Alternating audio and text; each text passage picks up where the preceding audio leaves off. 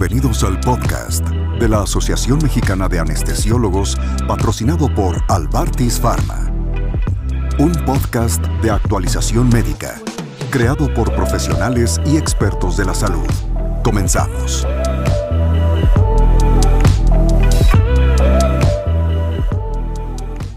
Mi nombre es Genaro Muñoz, soy médico anestesiólogo, trabajo en el Hospital Regional General Ignacio Zaragoza del ISTE.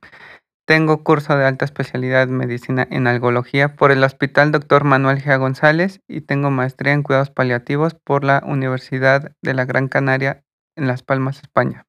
Hoy hablaremos sobre la nueva definición del dolor y para esto ah, tenemos que saber que la definición actualmente aceptada del dolor fue adoptada originalmente en 1979 por la Asociación Internacional para el Estudio del Dolor, la JASP por sus siglas en inglés.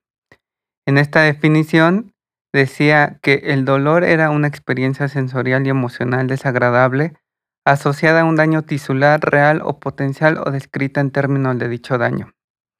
Sin embargo, en el año 2018, un poco antes de la pandemia, la JASP constituyó un grupo de 14 expertos en materia del dolor para ver o determinar si en los últimos 40 años el conocimiento en, el dolor justificaba la necesidad de reevaluar la definición del dolor.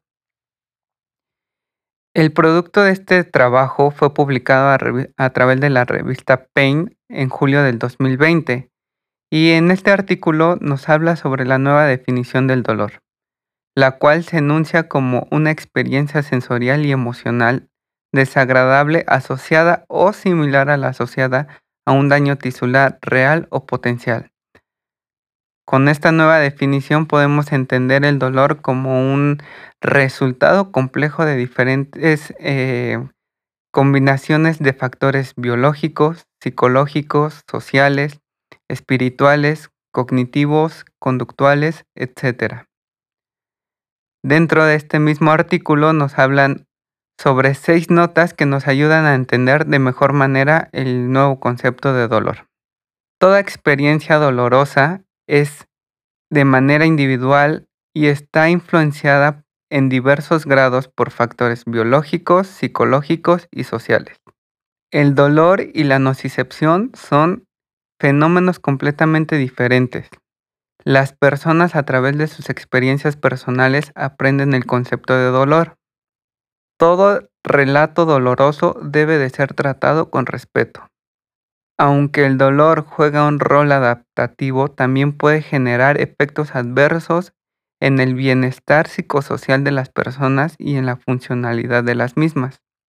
Una falta de capacidad de comunicación no significa que una persona o un animal pueda estar experimentando dolor.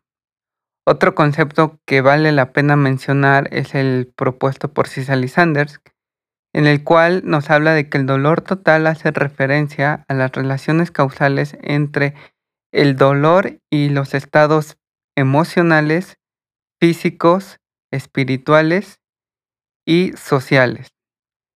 El dolor se puede clasificar de diferentes maneras. Lo podemos clasificar de acuerdo a su etiología, lo podemos clasificar de acuerdo a su fisiopatología y también lo podemos clasificar de acuerdo a su duración. Según su etiología lo podemos clasificar en dolor oncológico y dolor no oncológico. El dolor oncológico va a ser aquel que es producido por un tumor primario y o sus metástasis. El dolor no oncológico es aquel que va a estar dado por una patología no oncológica. De acuerdo a su fisiopatología podemos encontrar que el dolor es nociceptivo, neuropático o nociplástico. El dolor nociceptivo va a ser aquel que va a ser causado por un daño tisular real o potencial de tejido no neural a través de la activación de los nociceptores. Los nociceptores son las terminaciones nerviosas libres de la neurona de primer orden que iniciará el proceso de nocicepción. El dolor nociceptivo a su vez lo podemos clasificar en dolor somático y visceral. El dolor neuropático es aquel que va a ser producido por una lesión o por una enfermedad del sistema nervioso somatosensorial. y de acuerdo a las estructuras que esté afectando podemos decir que es un dolor neuropático tipo central o un dolor neuropático de tipo periférico.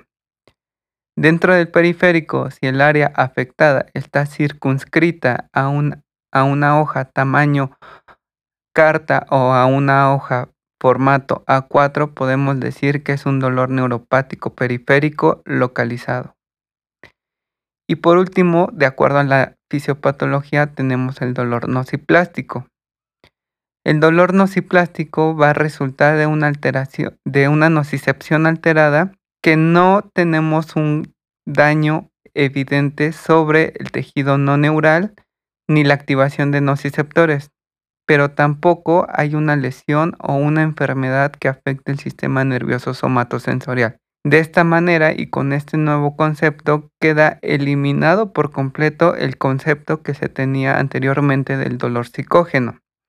Es decir, todas las personas que refieran dolor debemos de creerles y aunque no tengamos una evidencia clara sobre un daño de tejido no neural o de tejido neural, tenemos que tener la actitud de creerle al paciente en todo momento que está sufriendo de dolor.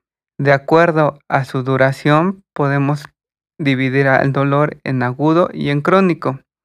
El dolor agudo es una respuesta fisiológica esperada a una agresión hacia el cuerpo. Normalmente va a estar presente durante el proceso de la enfermedad y o de la cicatrización. Es un síntoma de la enfermedad y no debe de durar más allá de tres meses. Para el dolor crónico no existe una definición universalmente aceptada.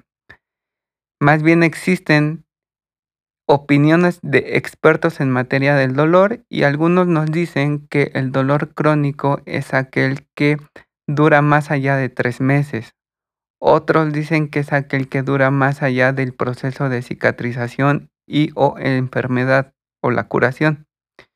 Pero el grosso de las opiniones de los expertos dice que es aquel que dura más allá de seis meses. Eh, esto es importante para que ustedes puedan tener un concepto claro sobre cuáles van a ser sus dianas terapéuticas en un futuro cuando ustedes pongan en práctica sus, eh, sus intervenciones farmacológicas. Sabemos que un paciente puede tener la, la, combinación de varios factores o de varios tipos de dolores, como puede ser un dolor oncológico más un dolor no oncológico, o puede ser el dolor nociceptivo más un dolor nociplástico y sabemos que esto nos va a, dar pauta para que tengamos un mayor éxito en, nuestro, en el tratamiento hacia nuestro paciente. El diagnóstico algológico es lo que nos va a dar pie a que tengamos buenas prácticas clínicas. Pues eso sería todo por el día de hoy. Muchísimas gracias y nos vemos en la próxima. Este fue el podcast de la Asociación Mexicana de Anestesiólogos, patrocinado por Albartis Pharma, creado para la actualización médica por profesionales y expertos de la salud. No olvides descargar nuestra aplicación de las plataformas de Play Store y App Store para recibir notificaciones del próximo capítulo.